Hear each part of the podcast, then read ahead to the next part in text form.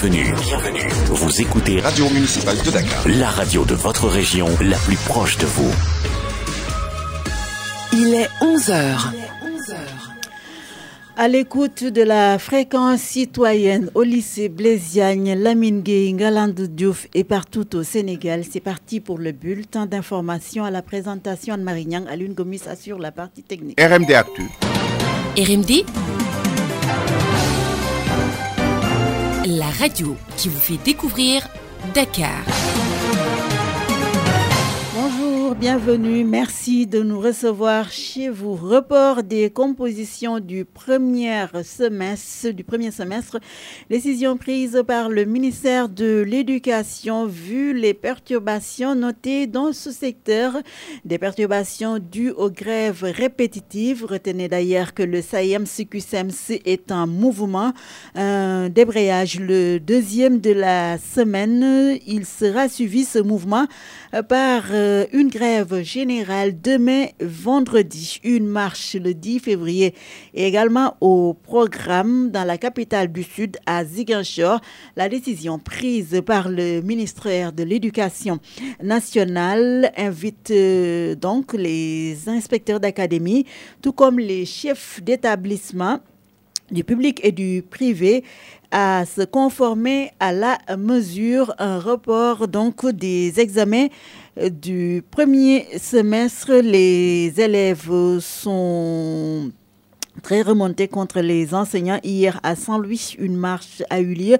À Dakar également, les élèves ont voulu battre le macadam, un rassemblement qui a été dispersé par les forces de l'ordre. L'inspecteur d'académie de Dakar a exhorté ses élèves à se conformer à la réglementation, à disposer d'une autorisation pour tenir une telle manifestation. Mais les élèves n'en démontrent point.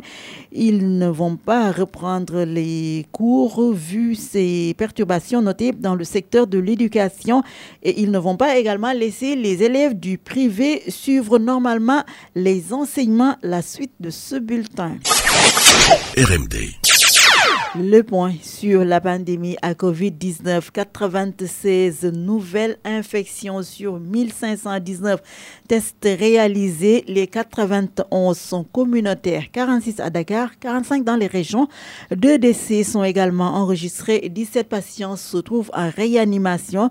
Seul en Béli, 320 malades sont guéris de la COVID-19. Les détails avec le directeur de la prévention au ministère de la Santé et de l'Action sociale, le docteur Elajma Motunjai. Ce jeudi 27 janvier 2022, sur 1519 tests réalisés, 96 sont revenus positifs, soit un taux de positivité de 8,48%. Les cas positifs sont répartis comme suit. Nous avons eu 5 cas contacts suivis par nos services et 91 cas issus de la transmission communautaire ont été répertoriés, dont 46 ont été notifiés dans la région de Dakar, tandis que dans les autres régions du pays, 45 cas communautaires ont été notifiés. Dans le bilan du jour toujours, il est à relever que 320 patients suivis dans les domiciles ou hospitalisés ont été contrôlés négatifs et déclarés guéris. 17 cas graves sont pris en charge dans nos services de réanimation. Deux décès ont été enregistrés le mercredi 26 janvier 2022. L'état de santé des autres patients suivis dans les domiciles hospitalisés est jugé stable. À ce jour, 84 709 cas ont été déclarés positifs, dont 79 072 guéris, 1939 décédés et donc 3 697 patients encore sous traitement. Le ministère de la Santé et de l'Action sociale informe par ailleurs que depuis le début de la campagne de vaccination contre la COVID-19, 1 391 910 personnes ont été vaccinées sur l'étendue du territoire national. L'information sur RMD.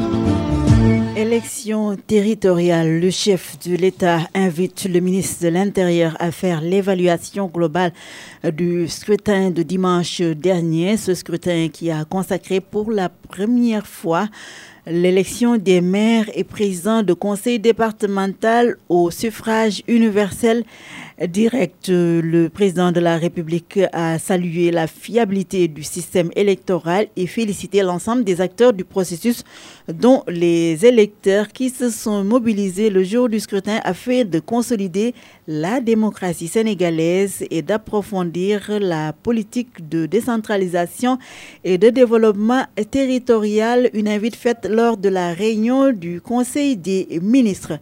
La débâcle de Benno Bokoyakar euh, lors des élections territoriales dans certaines localités n'est guère une surprise pour le président de l'ONG Horizon sans frontières. Elle est même révélatrice de l'ampleur des frustrations du peuple.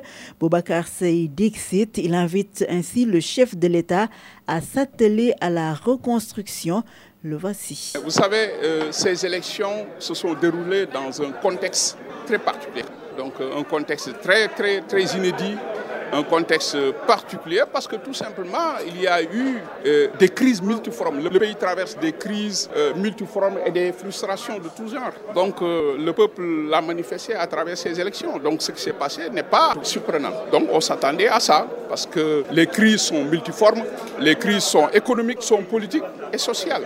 Donc il y a une injustice sociale aujourd'hui qui plonge le pays dans une insécurité totale. Et les gens quand même ont exprimé le ras-le-bol. La jeunesse avec l'immigration clandestine, alors les pêcheurs avec ces contrats qui, tuent la pêche artisanale, alors les personnes âgées qui n'ont pas été prises en charge aujourd'hui dans ce contexte Covid, la gestion de Covid, donc bien d'autres facteurs qui expliqueraient aujourd'hui cette situation que nous avons vécue, qui expliquent même ces, ces résultats. Alors écoutez le peuple et revoir sa copie. Aujourd'hui, il faudra lutter contre la corruption, l'incrue des pouvoirs publics et la mauvaise gouvernance qui pratiquement touche tout le pays. Écoutez les gens et essayez de reconstruire. Il faudra tout reconstruire pour pouvoir quand même sauver ce pays-là. Parce que le Sénégal est un grand pays. Le pays regorge de potentialités et de compétences. Il faudrait regrouper tout ce monde pour de nouvelles perspectives. C'est l'heure de la reconstruction pouvoir aller vers l'avant. Aujourd'hui, le défi, c'est cette jeunesse en mal de perspectives heureuses. Il faut redonner de l'espoir à cette jeunesse-là. Donc, il faut les écouter.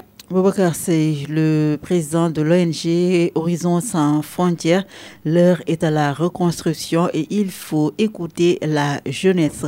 Un discrédit de la classe politique, c'est la lecture faite par Gora Khouma, le syndicaliste transporteur, invite par conséquent le président de la République à décrypter le message des urnes afin de s'atteler une sortie honorable. Écoutez-le.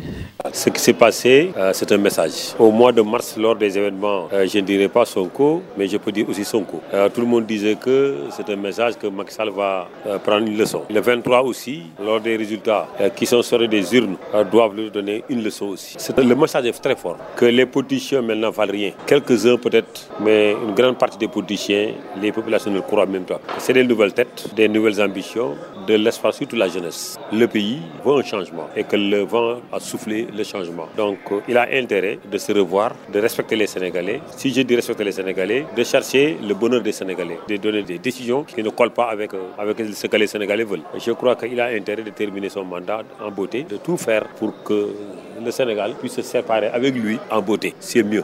Euh, l'enseignement que j'ai tiré, le résultat définitif n'est pas encore sorti, mais tout le monde sait que euh, le Peugeot a raflé. C'est pourquoi je dis que c'est un message. Je ne sais pas, est-ce qu'il est conscient en tant que président de la République pour tirer les, les, conséquences? Je ne sais pas. En tout cas, comme il n'est pas euh, la, situation du mois de mars passé, moi je crois que le message, le président aurait dû le prendre en compte, mais il a oublié. Il a oublié le mois de mars. Maintenant, nous sommes au mois de janvier, le 23 janvier. Le vent a soufflé le changement.